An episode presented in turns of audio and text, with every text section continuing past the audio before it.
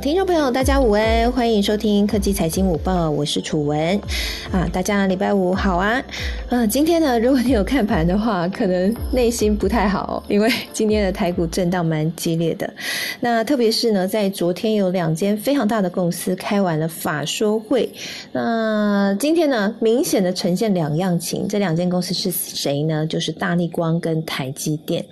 大力光呢，在今天的早盘一开盘呢，就直接打。打入跌停板哈，那甚至呢，这个尾尾卖的这个尾卖的单哈，就是卖要卖的那个单呢，高挂了五百多张，好，所以看得出来这个卖压是非常非常的重。那另一方面呢，台积电在法说会开完之后，在今天的股价是上涨了超过一个 percent，目前股价是来到六百七十块，现在时间是十二点零三分，那主要也是来自于。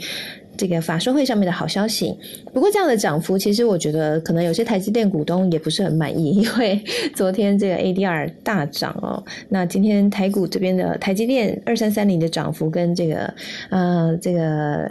ADR 那边相比呢，涨幅是有点小了啊。好，无论如何呢，有涨总是好的，因为今天整个的大盘其实是卖压蛮重的哦，在十二点零三分的时间点呢。目前大盘指数是下跌了一百二十五点，目前整个是来到一万八千三百一十一点。那今天成交量的族比较大的族群依然还是在呃航运股，然后还有这个在。金融股的部分哈，今天星光金、开发金、王道银行成交量都蛮大的。那开发金呢，成交量大，同时还是小幅上涨。那长荣呢，今天也有一个不错的涨幅，上涨了一点五个 percent。那华航呢，今天也是小涨的哈。那这边提供给大家做参考。那今天我们节目要跟大家聊什么呢？我们要聊两个主题。第一个主题，我们要聊一下 昨天的大力光和台积电的法说会，特别是今天大力光跌停板。那我想有一些如果你是投资朋友的话，可能内心蛮焦虑的，所以我们待会来交流一下想法。那台积电的股东应该很开心啦，那我们也交流一下想法。那还有另外一个就是说，今天因为整个的电子族群其实都跌得蛮重的，台股今天我觉得蛮意外的哈，又下跌了一百多点。那大家要怎么应应呢？我们今天有请到了小资理财教主 Selina 老师、杨倩林博士来跟我们分享一下他自己目前的面对的方式，然后以及他的对于大盘盘势的看法。那另外一个方面呢，我们还会聊另外一个主题，就是虚拟货币市场。因为呢，虚拟货币市场最近也好震荡哦，所以呢，我们今天要来好好聊一下。那特别邀请到的有九一手的创办人宋卓荣 Tom，也是大家蛮熟悉的 Tom，Tom 常常来哈。那他待现在正在开会，可能待会会加入。那另外呢，我邀请到台上一位也是我的朋友，我们也认识蛮久了，是 Colin。那 Colin 待会也会帮我们补充来聊一下哈，跟大家来做分享。好，大概是这样。好，那。直接进到我们今天的重点喽，就是台积电跟大力光两样情，到底发生什么事情呢？好，台积电呢，昨天是公布了非常好的消息，就是呃，它这个不仅呢资本支出哦，可能会比原本大家预期的还要高，而且我觉得最让大家惊艳的就是它在这个。毛利率的部分呢，表现居然非常非常的亮眼啊！那我我觉得啦，我觉得这个法人真的非常非常的看重毛利率。我后来也在思考这件事情，就是为什么，呃，像上一次啊，台积电法说会开完了之后，哎，这个。不，呃，状就是股价不如预期哈，其实就是大家担心它毛利率可能会因为资本支出受到影响。好，那这一次呢，哎，资本支出调的还蛮高的，结果毛利率反而逆势上扬。我觉得这对于所有的法人来说是一个蛮大的振奋。那我们台下如果有专家朋友，也欢迎你来表达你的看法哈。但我自己观察，我觉得毛利率是一个很重要的重点。那反观大力光呢？大力光这一次今天整个开盘跳空跌停，当然有很多原因啦。但我觉得毛利率应该也是一个很重要。的关键，因为大力光的毛利率是跌破了六十 percent 啊，所以是蛮令大家诧异的。那以往呢，大家这个大力光呢一向都是以这个高单价哈，然后能够做这个高高阶镜头，毛利率很好，然后。成为它的市场竞争力哈，也是大家爱它的原因。但是现在呢，看起来在高阶镜头的部分，它也蛮保守的，认为说这个呃客户的拉货呢，他不太敢太乐观的看待。然后另外，它新建的厂是要做毛利率相对比较低的哈，这个音圈的这个部分哈，音圈马达部分，所以啊，现在大家可能就相对比较保守喽。不过我这边也想要特别跟大家分享一下，因为我其实以前有跑过大力光的。法收会就是有接触过林安平本人，其实我觉得他是一个我们说是非常非常老实的人。如果你长期关注大力光的话，他就是。有一分话就说一分的人，他绝对不会多说。所以，我我看到有有外资出来说了哈，花花旗是出来力挺，说是最坏时间已过了哈。那这个呢，待会我们可以讨论一下，大家想法是什么？那不过我觉得毛利率真的是一个重点。我今天思考了一下，到底为什么大家反应那么大？因为其实对于就我的观察哦，对于这个法人，他们在他们都会去出具报告，然后估一家。公司它在今年、明年的 EPS 会是多少？然后由此去反推他们给他的目标价、合理目标价是多少？那他们的呃推论的依据一个很重要，就是在它的这个毛利率的表现上面。因为你看每每个月会公布营收，其实大家后来就是当当他已经。这间公司，我们大概一可能每一季的法说会，我们才会开箱一次毛利率是多少。那每个月我们就是看它的营收嘛。所以呢，如果毛利率通常在预估的准则上面，就是依依照我们对它毛利率的已知，然后再依照营收的变化去稍稍微微调一下它在 EPS 这边的预估。但是如果这个毛利率的变化差异太大的话，那对于嗯在预估这个 EPS 上面那个准确度就会。变得差很多，所以我觉得这点是对大力光来说是一个重击啦。就整个它的，就是不管它营收成长多少，它整个的那个获利的结构 EPS 上面就没有办法那么漂亮了。所以这个是啊，我认为它今天可能会遇到跌停的原因啦。那不过呢，如果整体来看这个大力光哦，他们在竞争力上面，其实目前在镜头这这方面哈，他们其实还是具有蛮好的竞争优势哈。目前他们不管是专利战，他们最近在打专利战啊，还有呃，他们整个在技术的能力上面、良率的掌控上面，也都是远远超出竞争对手。那目前看得出来，就是在市场策略上面啊，还需要找到一个方向，因为他们的主力。啊，我我看一下营收比重是九成以上都是在手机这一块啊。那不过大家知道，手机市场就是未来成长性受限嘛。那特别是在高阶的镜头，首先有高阶镜头，其实它主要客户就是苹果。可是苹果现在呢，为了不想要把这个重心不不想要被呃，应该说苹果都习惯是要分散这个供应商哈，让它可以不管是溢价或者说以后有更多谈判的空间。所以它呃，苹果这边也对大力。光做了一些压制哈，那这些都压抑了大力光的未来的成长性哈。那如果要切到车用啊，或者像他做的这个音圈马达的部分，这些毛利率其实都没有那么高。那我看到车用的这一块呢，其实还有一个讨论焦点，是因为大力光最擅长的是塑胶镜头，但是车用在目前还是比较适合用玻璃镜头，所以这个部分技术可不可以突破，或者是说？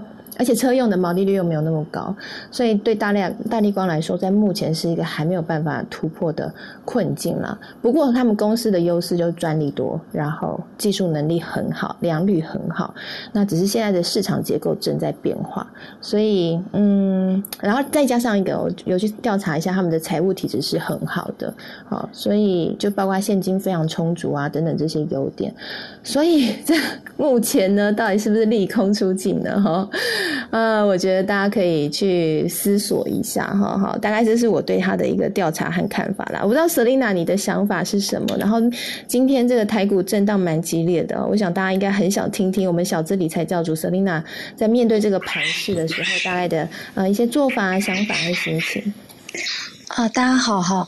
呃，其实我我自己觉得，其实他。股价它其实都是反映未来这一件事，那所以其实呃，我我自己先讲，因为我对于大力光我没有很很深的研究，因为就是这个产业不是我喜欢研究的产业。那我，但是我我其实自己花比较多时间是研究台积电或是台积电的这个设备概念股。那我觉得简单来看，其实其实这个法人或是外资或是主力。其实他们在看一个产业的时候，他其实是看这个未来的成长前景，还有它的呃爆发力。所以其实如果说呃你要投资这些产业的话，它其实它的就是你要去看它的营收是不是月增，或是它的那个呃就是季报是不是季增。那如果成长越大，它他愿意给他的本益比越高，但是如果说呃，他这个产业它的成长性，它就是成长不如他的预期，然后他就会给他的本益比会比较低这样子。所以我觉得其实这个，但是其实同样的就是，如果说它是一个高成长，那它同样它就会一个高波动。所以其实我觉得，其实这个是大家在投资的时候，我觉得心里就要一个底这样子。那因为最近就是因为其实最近因为一直在讨论是美国联总会因为那边是要减减债或是要降呃升息这个部分。那升息的话，如果美国的十年期公债殖利率，比如它它它就是呃上升到一点八五的时候，其实它对于科技类成长类股的压力就会比较大，因为大家会去思考，因为钱会涨脚，所以大家会去思考说，呃，如果我投资这些成长类股，因为它同样成长类股的殖利率都比较低，因为他们赚到的钱，他们会再去投资在机器设备，或是在设厂，或是在一些呃新技术的一些呃。开发上面，所以他赚到的钱，像台积电今年，呃，他说他的资本支出应该是要，呃，大概四百四十亿美金左右，也就是说他赚到钱会做很多的投资，所以他的殖利率就会相对的比较低，比如说他大概就是一点七五，那如果十年期公债殖利率一点八五，那一点七五大家就会觉得说，嗯，那我把钱放在十年期公债好像比较好一点，所以为什么剧烈的波动就是在于这这些状况？那我觉得其实投资它其实就是一个。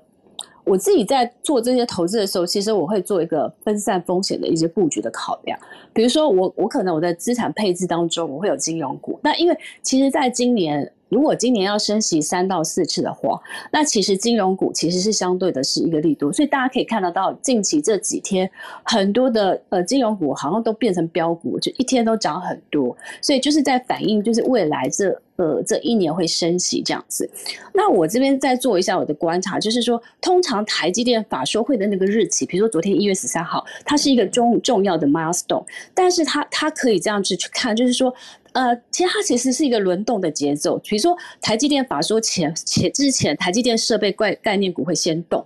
好，那通常台积电法说会的当天，通常都是一个。利多出尽的一个，或是或是他并不会反应，因为他已经提前反应了。对，所以他今天都提前反应，已经好几次了哈。对，所以其实它像是台积电设备概念股，它其实它在前一两天它其实都已经反应了。你看它今天台积电所有的，不管是呃就是凡轩啊，或是万润啊，或是金鼎这些，他们其实都是他们其实都是拉回的。那我觉得大家要知道，一个是股股价它是提前反应涨多会拉回，那所以其实呃在这个拉回的过程当中。其实我觉得大家反而是一个，我我自己觉得每次大跌的时候我都很开心。当然不是，就是说，因为我觉得大跌的时候它代表了是你可以有一个逢低布局的一个好机会。所以我自己觉得是说，投资是一个自己是一个心智练习，也是一个纪律。就是说，涨涨多的时候你可以去做一些停利，就是。我通常都是，如果我是在做成长类股，它如果它大涨到创新高的时候，或是它的获利已经超过，比如说三十 percent 的时候，我会初步的去考虑是不是我分批去卖出做停利。当它再拉回，比如说 ten percent，它如果没有跌回到，呃，就是它没有拉回，没有跌破前低的时候。那强势股拉回的时候，其实是你逢低布局的好时间。那类股会联动，所以其实当电子股在涨的时候，其实通常呃金融股它是会拉回的。所以这个时候你反而可以去看看，哎，有没有哪些呃，就是它是银行类股在升息的时候，它是比较有有可以去去未来成长性比较高的时候。或者它殖利率比较高的时候，你可以去逢低去再做拉回的一个布局。所以其实你就是把这个节奏掌握好，你会发现说，哎，其实它拉回的时候，你反而都很开心，因为你就可以发现说，哎，这个呃长跑类股拉回的时候，是不是它它是你可以逢低布局、分批布局的好时间？那金融股如果哎它其实刚好在轮动的时候，它拉回的时候，它又是你一个初步的一个买点。所以我觉得它就是一个纪律。然后你你一定要很有纪律，就是说。呃，台股在创新高，比如说一万八千多，大家都一片看好的时候，你要很有警惕。因为通常大家在说很好的时候，你就要较担心它是不是会拉回。那如果你有足够的现金部位，它拉回的时候，你就可以分批。比如说你有一百万，你要分批，可你可可能可以分，比如说哦，它每大跌十 percent、五 percent 的时候，你就可以再去加码五 percent 或十 percent。这样子你去操作的时候，你就会发现说你心里很安心，不管它涨跟跌，你心里都有一个节奏。你知道逢低你可以买什么，逢高你可以获利这样子。那当然，其实在今年它还有一个就是。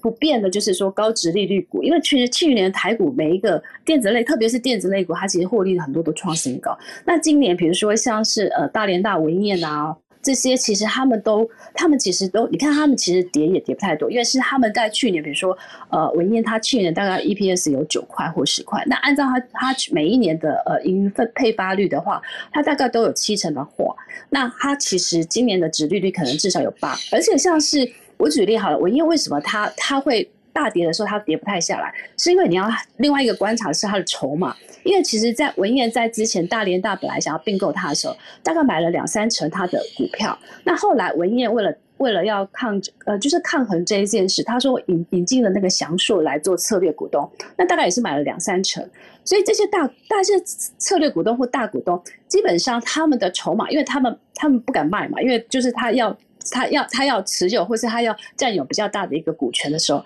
所以他筹码相对比较少的，在市面上流通的时候，所以他就会比较相对比较抗跌。好，所以我觉得大家也可以去思考，就是说，当当这个他的股权的结构，或是他的呃筹码的结构比较稳定的时候，他又有高值率，所以他就变得有用以长线保护短线，就是他长期获利很好，他的股头股权结构很稳的话，那当然他他他其实相对抗跌。所以我觉得大家都可以去，我觉得其实其实就我觉得他心里就是你心里会有个谱，就是说，呃，你可有些人很喜欢，比如他觉得他忍他不能够忍受波动，他喜欢纯股，那纯金融股就很好这样子。那我自己会觉得啊，我喜欢纯金融股，但是我也会存我的好老公股，但是我可能会因为我觉得如果都只是纯股的话，我人生没有挑战，所以我就会需要我花 ten percent 来研究台积电设备概念股这样子。那可能我就觉得台积电非常非常好。那可能大家会觉得台积电六百多块很压力很大。那其实有四种适合小资的买法，比如说你可以买零股，就是台积电跌跌跌到呃，比如说跌到立季线，比如说六百块以下的时候，你就可以逢低买零股。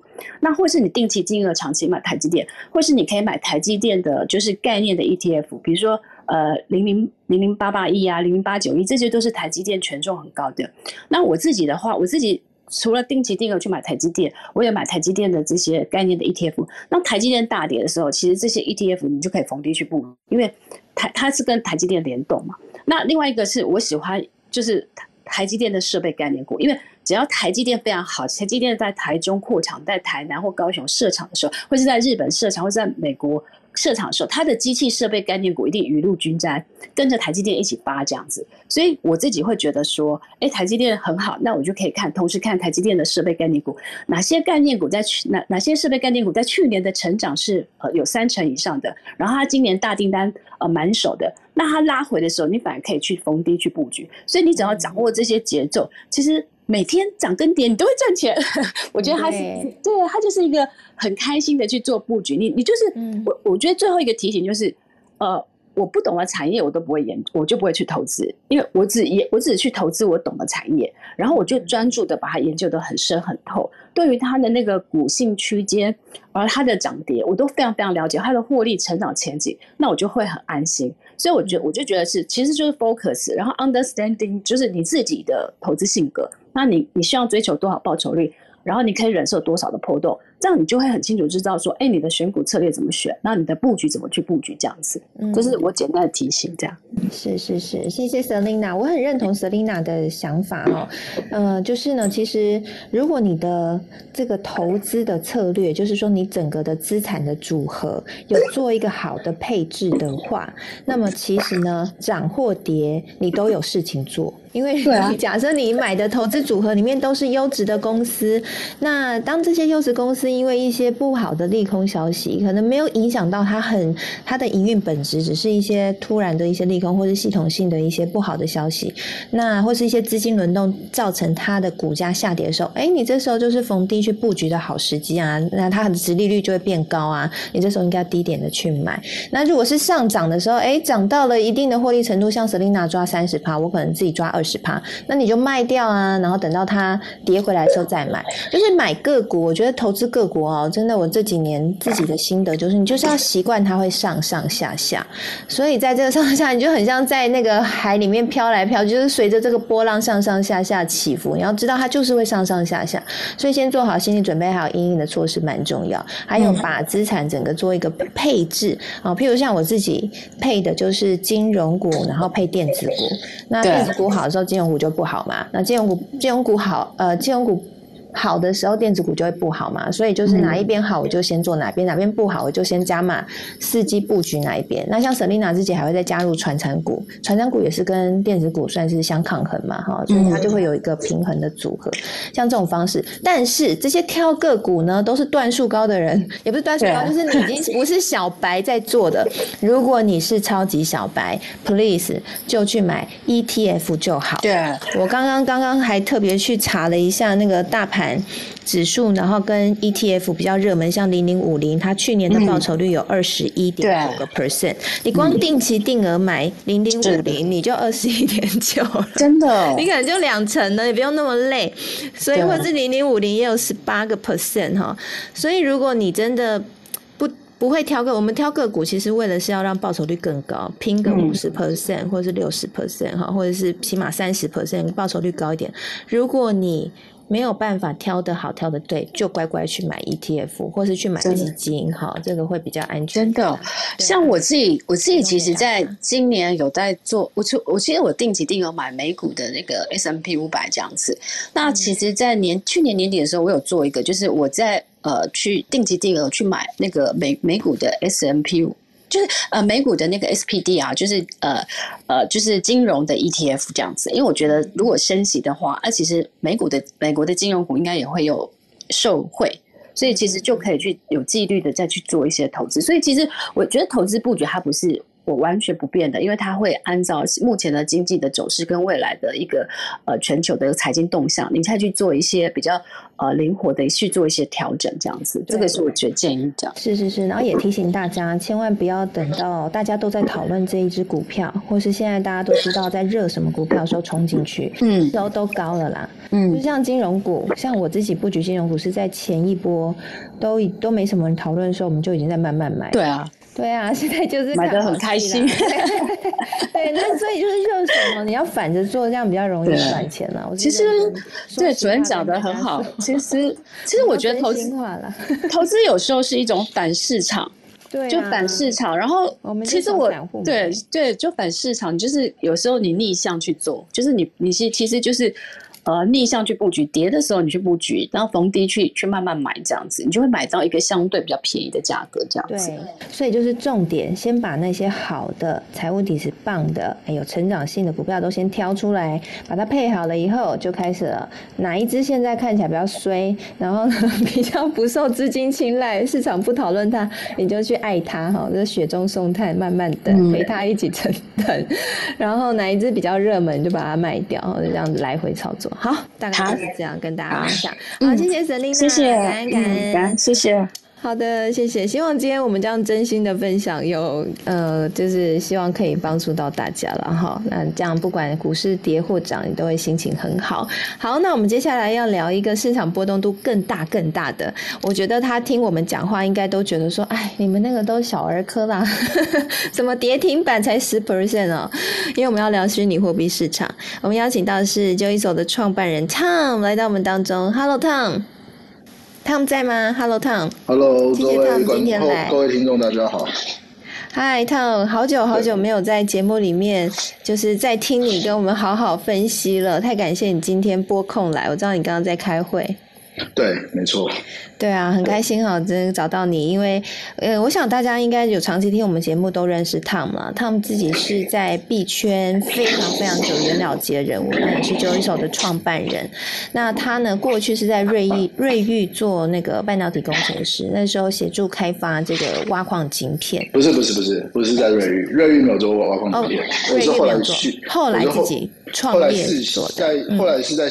呃，你们的比特币概念股就是叫四星，我在那边当 P 的。四星哦。对，四星的时候协助开发比特币挖矿晶片。哦，了解了解了，是在四星的时候，然后后来他们决定要自己出来创业，然后就就那是好几年前，十年前有了吧。二零一三年年中年底的事情，所以应该八年而已。八年，八年前哈，那个时候的比特币还非常非常的便宜，跟现在相比的话，哇，真的是 现在真不可同日而语。嗯，那时候大概一百块美金吧，今天今天好像市场差一点，好像四万四万三嘛。对啊，真的差非常非常大哎，好可怕哦！哎，可是四万三也是跌下来四万，前一波是六万多哎，所以我看最近最高到六万九。对，像我我就看我最近币圈的朋友都在讨论说，就是到底这个，就就都在讨论说这个跌跌幅蛮蛮惊人的，就是怎么跌多，然后到底怎么了，然后大家都在讨论。我不知道烫你怎么看，为什么这一波震荡那么激烈？嗯，可能我觉得现在毕竟比特币啊，还有这些虚拟货币已经慢慢印度呃众人的眼帘嘛。就是从去年的呃国家买入比特币，然后还有一些公司都可以持有比特币以后，就整个市场已经走向，比如像比较大型的国家，或者是像法人机构这些东西，这些那那当然就是因为现在持有的这个人已经。持有的这个分母啊，已经改变了，所以就整个影响可能会变成呃，现像我小时候不是小时候，就是几几年前在刚接刚接触比，对，就是说如果美股大跌，可能比特币就会涨。我那的感觉是这样，可是到最近几这几年，就是好可能进场的这个持有者已经改变了以后，就变成说，哎，比特币跟呃美股这些联动性变得还蛮高的。所以说，如果今天美股如果跌的话，比特币可能会跌更多。不知道，可能就是因为持有者的关系，然后他们手上的部位还有就是改变。所以我会觉得说，其实当然就是说，那现在大家听的呃消息就是，可能是联准会啊之后可能要缩表，然后整个就是结束 结束量化，然后甚至还会升息。所以就整个市场的不利面是比较多，听起来是比。去年的时候多了一些，所以大家可能会心里心里的预期的话，可能哎，因为虚拟货币的哎，可能跑的还是比股票还那些还快一点，然后波动性也大一点，所以它就先跌了一些。我可能觉得是这样啊，但是实际上来讲的话，我会觉得说，其实整个虚拟货币的市场，其实我觉得有慢慢越来越好的一个迹象。嗯，对，有越来越好的迹象。对我，我可以，我还有时间讲吗？有啊，有有有，今天像后半部都是你呢。有啦，口令待会也会一起来聊一下。对，那因为其实我看到一些呃市场上的一些变化，因为从大概去年和前年，可能有听众听我讲，可能会听到一些可能讲的是 DeFi。那 DeFi 这些东西其实就是一些比较像是金融产品。那金融产品在早期，可是我发觉就是在呃。今去年的年底啊，因为才今年才过几天而已，就是从去年的年可能十月、九月、十月以后，其实出来的是 NFT，还有包含一些 GameFi，还有一些就是哎，那当然就是已经很火热的 NFT 啊。但是我觉得 NFT 有点超过，因为我今天看到 Full Panda 也出了 NFT，大院子也出了 NFT，其实我已经我我已经有点搞不清楚他们在干嘛了。对，其实我本来就不清楚，所以现在更不清楚。对，我就觉得那是一个品牌宣传曝光的管道，因为我看那是那个思源鸡排嘛，它第一个上在 NFT 上面，然后说那个是就是第一个在元宇宙世界的鸡排，然后就大 涨蛮多的。虽然当然它卖很便宜啦，所以但是对，但是就是一个话题，大家又更认识。对，那可是大家当然拿来当品牌营销。嗯，我我我也。其实我对这方面，其实我自己不是很相信。然后说实话，就是说，为什么？但是我也可以分享。但是我有发现一件现象，就是大家跟大家分享一下我的心得，就是说，其实我呃，其实我觉得。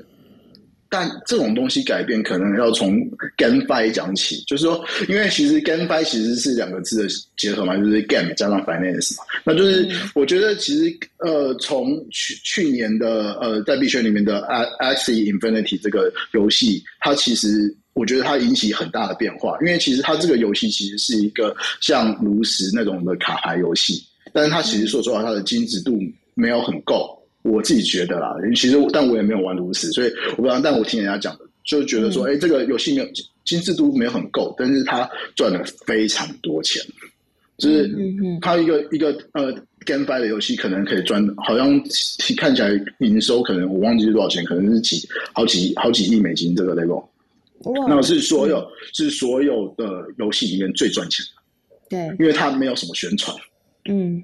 那可是你去看的那些传统的大作，那些就是他可能需要在很多的平台上曝光，然后或者是哎第四台呃打广告，然后求一个 NG 下的这个 App 求一个转换。那但是我觉得这整个市呃市场好像稍微在哎区块链还有呃 Facebook 改名叫 Meta 以后，整个有点改变。为什么？因为我我要讲的改变最大的，我觉得是从一个游戏的经济。改变那其实我知道很多人有玩过，可能我跟我的年代差不多，可能玩过天堂。那天堂其实它是呃，我记得那时候就是我们要花钱去买它的时速，然后可以去玩一个游戏，然后有机会可以达到一些宝物，那些宝物可能有价值。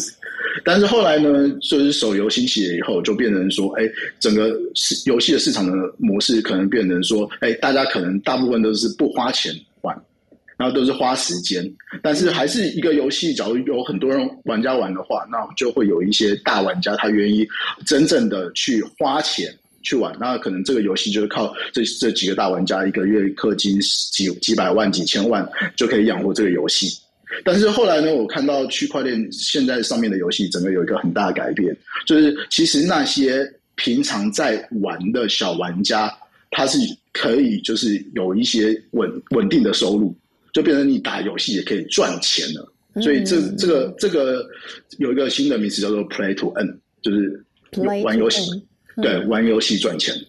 那我觉得这个模式其实说实话，我觉得它可行。就是说，本来觉得说为什么可行，但是你想想看哦，其实这跟传统的模式其实我觉得还是很像，因为传统模式就是呃，你你本来就是哎，那些大部分的那个小玩家都不花钱嘛，玩游戏都不花钱，只花时间。但是哎，有些有些他愿意花钱的人，在游戏里面就可以得到很大的宝物嘛，课长就可以得到很好的宝物，然后他就可以虐这些不花钱的菜嘛，虐菜，那虐菜就可以得到快感，在里面就有一些成就感。对不对？那那这样的话，其实这个游戏，那可是你现在把那些哎花时间赚钱的人，然后中间加入一些经济模型加了代币，所以他有可能就哎那些平常花时间，但是他保护没有特别好的，或者是他一开始进去的时候就要花一点钱去买那个币，再买那些装备才能进去玩的这个游戏，玩这个游戏的这个模式整个就起来，然后他就平常就可以打到一些钱。然后听说这波 GameFi 在。东南亚已经形成一个很大的一个，比如一个效应。为什么？因为他们那边当地的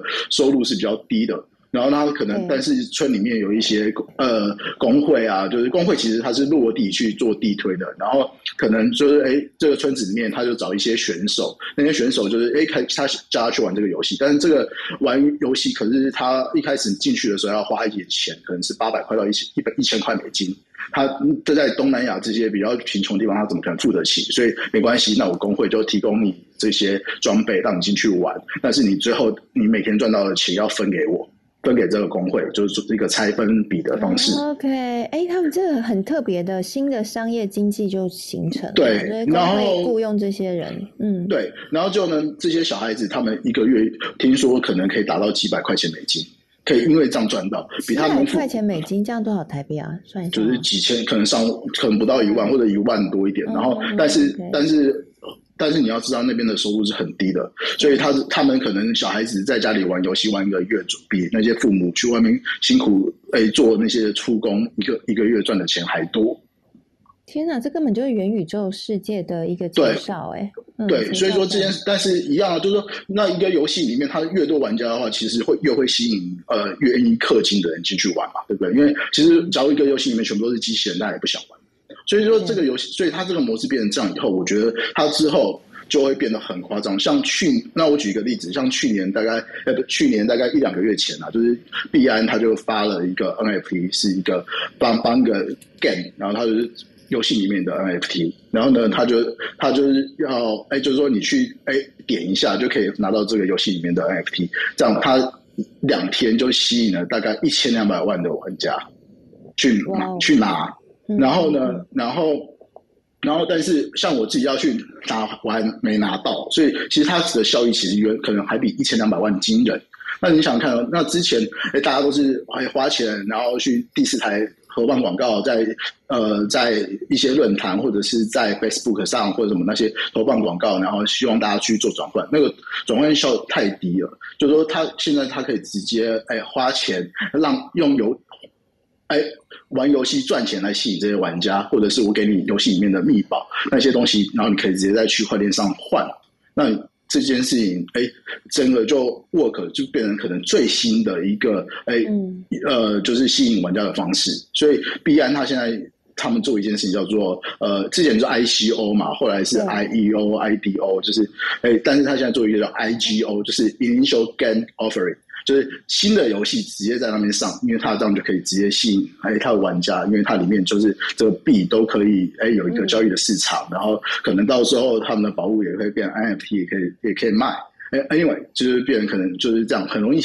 呃让这是一个游戏吸引玩家很很直接很快的方法，就是直接让大家玩游戏赚钱。嗯，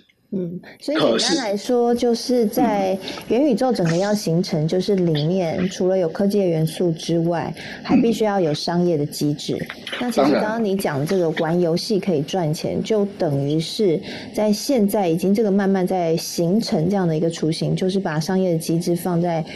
游戏里面。那其实它未来也等于说，我觉得应该会吸引越来越多人进去吧。就反正都要都要玩游戏，你就会可以赚钱了。里面是可以真的可以可以交可以交易的。那它交易基础就是在于，因为比特币、虚拟货币这些的通行，然后区块链、区块链这些都对，还有去中心化的金融。所以我会觉得这件事情会让区块链这些东西可能会用。比以前更快几百倍、几千倍的方式去传播，因为，呃，因为大家你会想一件事情哦，就是说，金融在这些比较落后的国家，甚至在甚至在呃，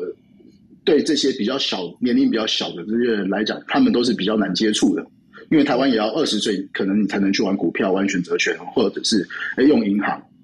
嗯，对不对？但是太早，但是但是你要想以后的人哦，这些小孩子，他们一开始哎，他们玩游戏，他们拿到了哎虚拟货币，哎，在游戏的里面的币，以后就是虚拟货币了。那他就会可能就会用一些区块链上面的东西，就比如说像 DeFi 啊的这些服务。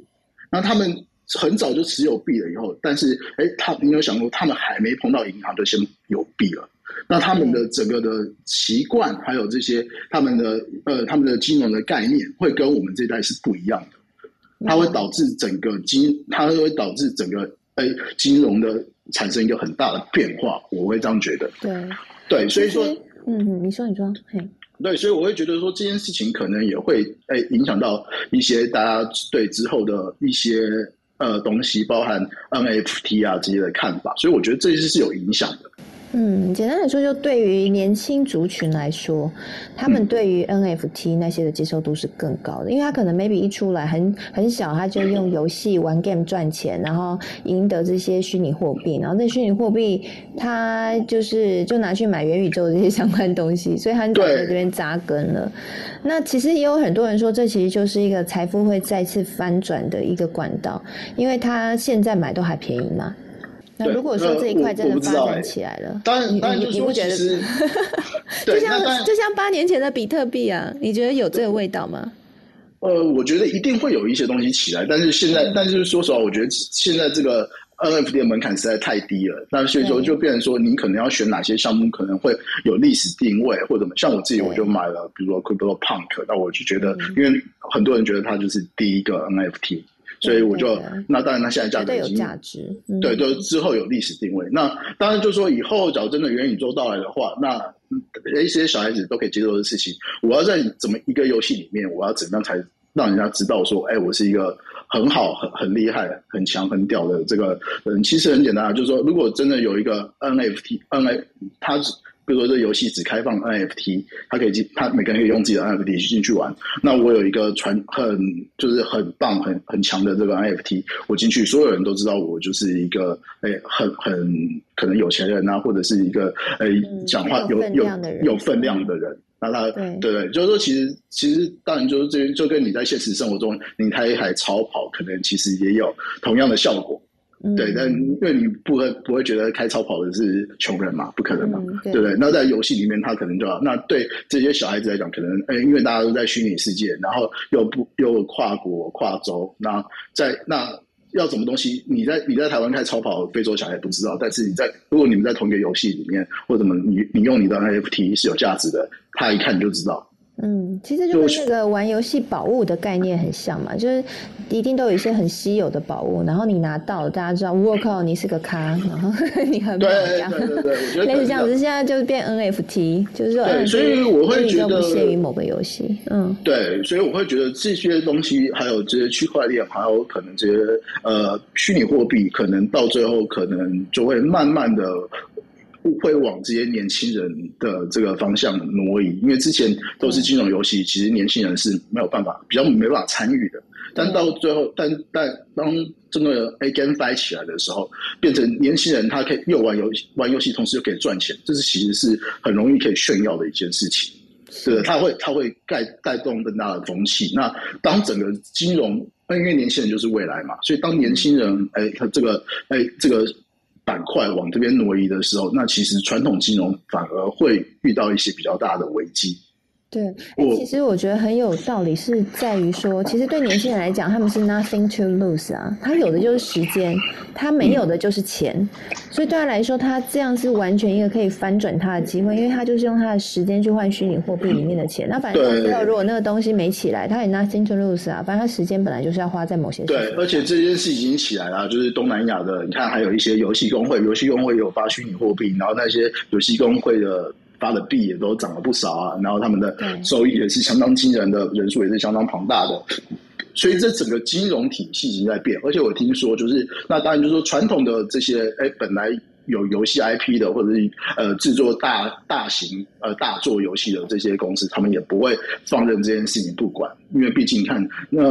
哎。S Infinity 这种游戏其实没有说诶多精致，然后也没有花多少预算，就他竟然赚这么多钱，那他们当然就会也会跳下来参与这一块。那那所以说会加速这整件事的进行。我觉得，其实我现在有一个疑惑是在说，现在每一个游戏他们还是一个独立个体，就是独立厂商、独立个体。那等于说现在你就要先去赌哪一个游戏会大红，以后它变成全。就它会变成大宇宙，就所有人都要进到那游戏里面，就有点像是我们，呃，比如说大家都在 FB 上面，哈，然后这样一开始可能 maybe 也有很多很多社群媒体平台，但是你要押宝哪一个会大好，那这也是上面建的东西才有价值。对，当然这也是很就是很合理的一件事情嘛。其实你现在去买呃什么虚拟货币好，跟你去选个股，其实你也是押宝嘛。对不对？你不，你人的人的人的就是财富是有限的，你就只能押宝。但是，呃，好处是其实这些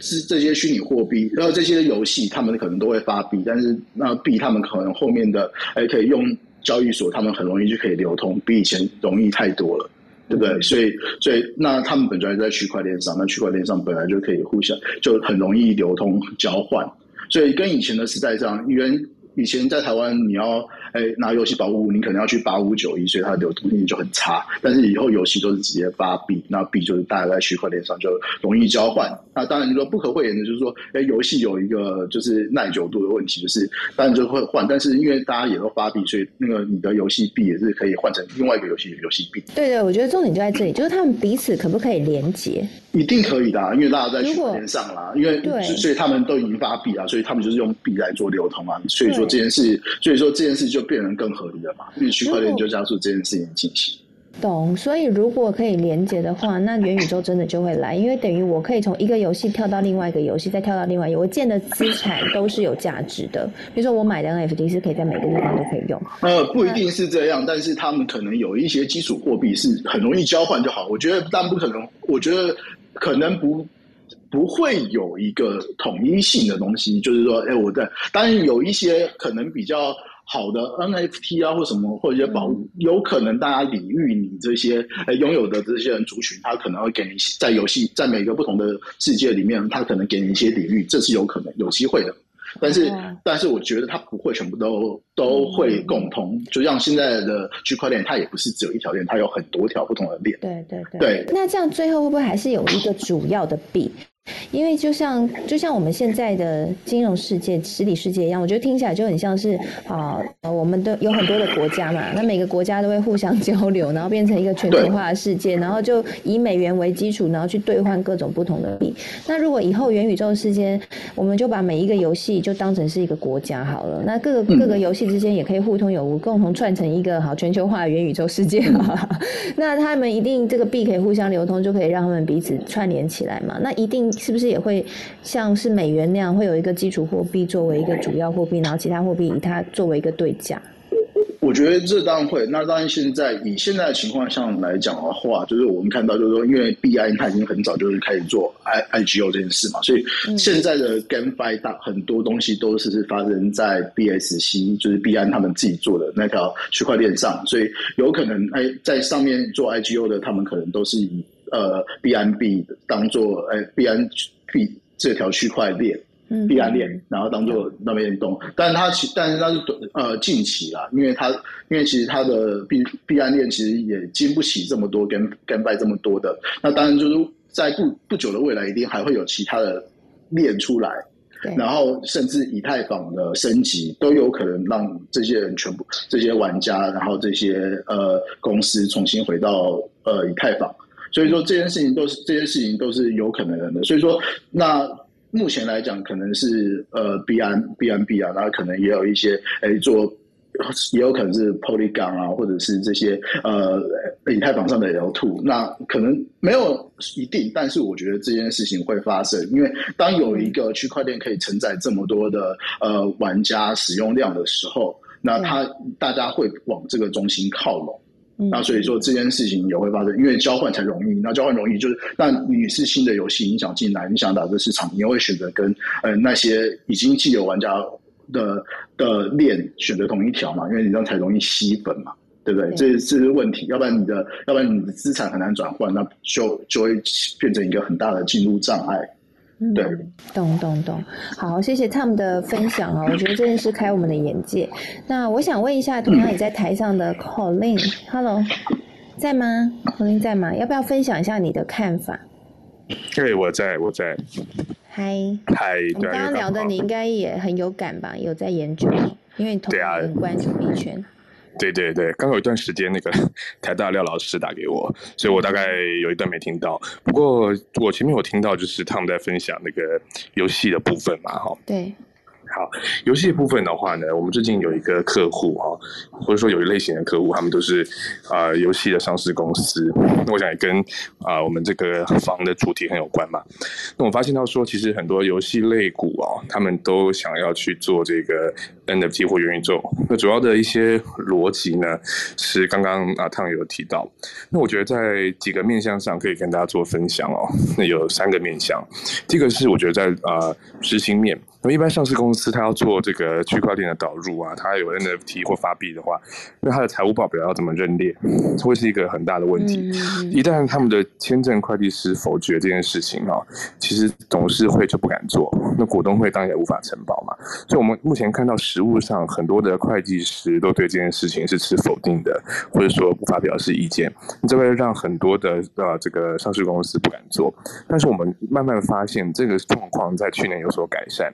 那呃，改善的状况是这样哦，就是因为实物上在美股啊，大家知道 Coinbase 或 Tesla，它都有在报表上面认列啊，digital asset 会计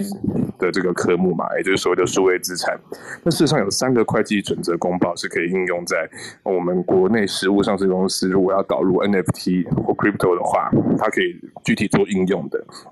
那这个部分的话，分别是公允价值的认列，还有无非确定量内线的无形资产，那以及呃这个有关于我们针对像商誉衡量摊销的部分哦。所以像这些的话呢，只要确定可以应用，那事实上我们是呃以目前最常扮演的角色，就是我们会去提供一个 second opinion 啊，去让我们的呃不管是公司的财务长，或是说签证的会计师了解到，事实上这件事情它的呃重大性风险是可以。被控制的，嗯，那这个关卡打开之后，下一个呃主要大型公司或上市公司遇到的问题是，去年七月通过的虚拟通过洗钱防治法，那这个法规是一百零七年五月开始召开公听会嘛，好，因为那时候呃就像那个呃您也了解啊，不是都有在参与这些公听会了啊，所以我记得那时候楚文也有。跟我们聊过几次嘛，然后那时候也很高兴有上你的节目。那这个法在去年的一百一十年七月正式通过。那通过之后呢，它规定全国你是做数位货币、虚拟货币、数位资产，这都一样啦哈，换。法定货币啊，这个大家原本都觉得叫列管，对不对？但是还有一种人要列管，就是虚拟货币换虚拟货币，所以你拿啊 USDT 买 NFT，你拿这个以太币买呃比比特币，这种也是列管范围哦。那在第三种是做钱包的哦，所以国内很多人做钱包的哦，那这个也是要列管的。然后再还有一种哦，这种是最广泛关行销。跟宣传或是发行的业务也要被列管，这个就很广了，因为包含我们如果一般办肉，现在什么都要列管了。简单来说，就是他们现在政府都蛮注意这一块，就是对于企业如果开始投入到元宇宙世界啊，或是用 NFT 啊，它的资产的认列上面，哎，要要拿税，要要缴税就是要缴税，对不对？对，因为没错，就像您了解，像去年美国有这个规定嘛，那国内现在也有这个规定，财政部现在也有一些解释函令。事实上，二零二零年四月十六号有一个财政部的解释函令，台财税制有公布说，国内在某一些状况下是要课类似像正交税千分之一趴的这个数位货币交易的税负哦。不过，因为实物上认定啊，比较没有办法像台湾认定的这么这么这么仔细。那很多其实还是参考美国的做法，或是欧洲的做法。嗯，那法规的部分，上市公司做完之后呢，呃。目前的柜买中心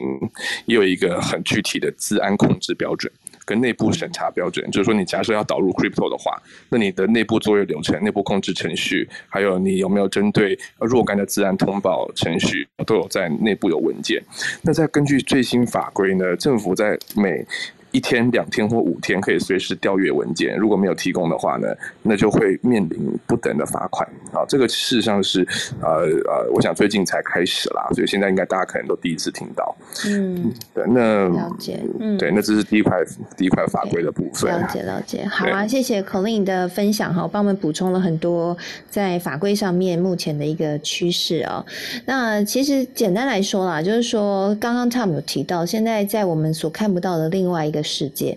元宇宙世界其实正在悄悄的萌芽。那其实一个很重要的一个关键点，就是这个世界能够运作起来。其实游戏已经已经有非常多年了啊，线上游戏也不是什么新鲜事，但它可以运作起来，就是因为上了区块链，然后。大家可以在上面真正的建立资产，然后有商业经济的模式。所以他刚刚提到，现在年轻人甚至打 game 可以赚钱，这是一个新的、完全一个新经济体。那当然，现在讨论没有很啊，还还有很多人不知道啊。我也是跟 Tom 聊过以后我才知道，但是就是希望在节目当中带给大家，让大家知道说，在我们看不见的某一个。部分有些东西在悄悄萌芽，那我想也跟口令讲的一样，就是说未来这样的一个新的科技，它一定会慢慢的往合规这一块去走，因为政府不可能不管。当然，比特币虚拟世界就是希望政府不要管，但是要真的不管，或者说它完全不跟传统金融世界来做接轨，其实还是有难度的。我举一个例子来说好了，我最近就有一个朋友是币圈的朋友，他所有的资产都是比特币啊，都是虚拟货币然后不只是比特币，可能有虚拟货币有 NFT 资。产是蛮蛮不错的，可能几千万哈，换算成台币的话，可是问题是他没办法买房，因为没有任何银行愿意去承认他那样的资产。后来他也是透过了一些方式找到了一个厉害的呃业务，然后帮他弄了这个贷款。那 anyway 最后用了一些方法还是可以过了哈。所以其实我觉得就是就是给了我们一个想象，就是说未来这两个世界还是会连在一起，但是怎么连，然后会。会是在什么时候连？我觉得是一件很有趣的事情。那也因此，我们对于这些高萌芽的世界一定要关注。如果你是在传统金融这一块人，那如果你是年轻人，你的世界可能就是在元宇宙世界，你跟着他一起长大。以后要记得教教我们这些老人。好了，OK，我现在又邀请一位是我们的听众 Jack，Jack 是来自高雄的戏骨软体工程师。Hello Jack，有没有什么想听完想跟我们分享的？Hi Jack，哎，是这样子，因为刚刚你提到一个问题，就是说有这么多链，对不对啊？那彼此之间有没有办法交谈？那我的我就是就是提供你一个东西，你可以去网上查，叫 IBC，啊，Inter Blockchain Communication Protocol。嗯，好，inter 就是在不同的 blockchain 之间，我怎么 transfer 我的 tokens，fungible token 或者 non-fungible token，嗯，或者是 Oracle data，啊，所以这个当然这个是一个现在已经有，你可以搜寻到这个在 inter blockchain communication protocol，你可以搜集到这个 page。当然不是说这个将来是一定说最后的一个协议 protocol，但是已经有人在看这方面的东西了。我们这些欠的东西怎么去交换，怎么去交流？事实上，你从这个方向去想，就很容易可以想，in web，我们讲 web web web，其实就是 internet，是和所有的 network 在一起交换，在在一起连在一起叫 internet。对。所以呢，现在就 inter blockchain，大家很容易就想得到了，而且有人开始在讨论，然后制作这个 protocol。嗯，那你再想想远一点的话，元宇宙。那现在我去查过了，前因为前几年有人提过这个东西，我就去查有没有一个 Interverse Protocol。目前为止还没有。Interverse，OK OK。什什么意思？什么意思呢？因为就是有有人提到，未来将来的元宇宙不会只有一个宇宙，可能每一个公司会做一个宇宙。就是对呀，那你从这个宇宙，可是它会被连在一起，对。哎。目前为，所以目前你去查，目你可以去注册这个名字叫做 Inter Metaverse Protocol，或者是 Interverse Protocol，这个字目前查不到。换句话说，目前没有人在做这方面的东西。所以我先注册，如果有人要是的，赶快去买这个网址，没有错，赶快去买这个网址。OK，OK OK，谢谢 Jack，Jack 是可以跟我们介绍一下你自己。哦，对不起啊，我刚刚你你念的我最后一个，我我可能你拉我上来，原因是因为我现在是我我我有一个 certificate 叫呃认证，就是 certified blockchain 呃 certified enterprise blockchain professional，好，所以我在关我在注重的不在币圈 NFT 这东西，这些都是公链的东西哈，嗯，就是 Bitcoin 或者 Ethereum 这些，我在注重的是在企业链 enterprise blockchain。哦啊啊，就是比如说，现在台湾大概我看到的用的比较呃最多的是 Hyperledger，Hy 呃就是 Hyper Hyperledger Fabric，嗯，这个是 Linux Foundation 跟 IBM 合作做出来一个东西，而且它是开源的。那在台北大概去年十一月吧，有一个 Hyperledger 这个小聚啊，Meetup 一样的，嗯，然后在那里面呢，国泰金融他们的一个研究中心有。呃呃，present 他们的研究结果，然后他们现在做，事实上国泰金融在在在把他们的几个金融产品把它区块链化。OK，对，然后他们甚至金融也在做了，嗯，是的，国泰金融。对，事实上你去，如果大家晓得入软体的人就可以去 GitHub 去找的话，可以找到这个东西，就是国泰金融写的呃 Hyperledger 的呃这个这个这个这个资开源好吗？他们甚至已经做出一个。一个怎么讲呢？简化的一个 package 给这个 enterprise blockchain，就是 Hyperledger 的东西，让大家去用，然后开源了，已经摆上网上，让大家去免费供应用。嗯，对，所以对对对，嘿，所以我是专注在契，比较专注在契约区块链这个方面。而不是在空练这些，对。懂懂懂，谢谢 Jack 今天来，呃，欢迎之后呢，随时可以来这个科技财经午报，来给我们点评点评，分享一下你的 专业看法。谢谢 Jack，谢谢。好，好，那今天呢，真的很开心哦，可以呃邀请到我们这些来宾，然后一起来聊聊对于我们今天的这个主题哦，就是虚拟货币市场、NFT 市场，还有元宇宙市场，哇，真的是超乎我们想象，以后打游戏可以赚钱，不要再阻止你的。孩子玩游戏了，那可能是他以后谋生的技能啊。不过我觉得啦，眼睛真的要保护好，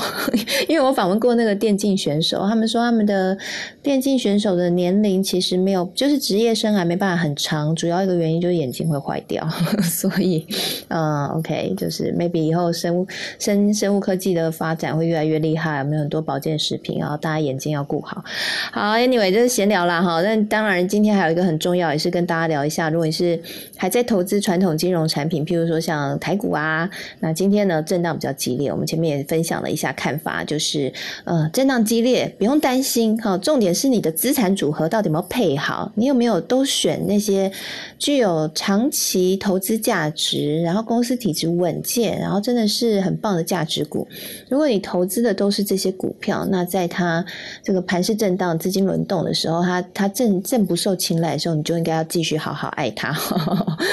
那这时候你也不会太难过啦，因为其实你就是你已经持有东西正在打折，那就像买衣服也会打折一样啊。打折的时候你就赶快去买一些基本款，然后赶快再多多补一些货哈。那如果说它现在涨价了变贵了，那 maybe 你可以再去做一点调节。所以其实如果你的投资组合是健全的话，台股上上下下是一个必然。那接下来我们也跟大家聊过很多次了，在接下来因为会缩表会升息，所以震荡会加剧哈。所以嗯，大家也要特别留意一下，在封关之前手上多留一点现金啊，在。这个封关的时候比较容易变盘嘛，所以封关前手上多留点现金。然后另外就是在三月可能会有第一波升息，在三月之前哈都要知道这个震荡都会蛮剧烈的，所以要有心理准备哈。那有现金，你当然在震荡震荡剧烈当中，你就可以比较有阴影哈。所以现金比例一定要留好哈。我们已经讲了大概有三次了嘛。好，那不管你是老朋友、新朋友，希望呢就是来听我们节目之后，都可以跟着我们一起。心平气和，开开心心，掌握趋势，然后一起赚投资该有的钱。好了，那我们节目就在今天差不多告一段落啦。如果你喜欢我们的节目内容，那欢迎你可以加入我们的脸书社团“科技财经五报俱乐部”。我们在里面呢会有一些节目消息，那也会有呃这个我我我我一直说要抛这个电子报订阅链接，还没抛，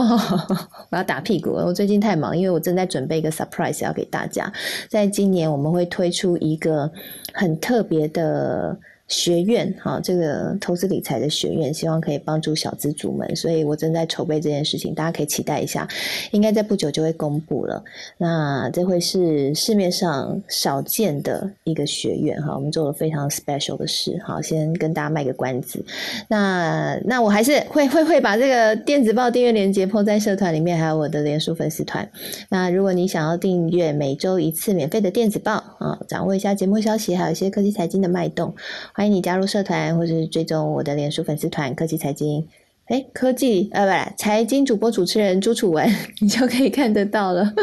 好了，谢谢大家参与，那中午愉快喽！大家去吃午餐吧。谢谢大家，谢谢 Tom，谢谢 Colin，谢谢 Jack，谢谢一起来，谢谢，谢谢，谢谢楚文，好，拜拜，谢谢，谢谢，有你们真好，谢谢，嗯，拜拜。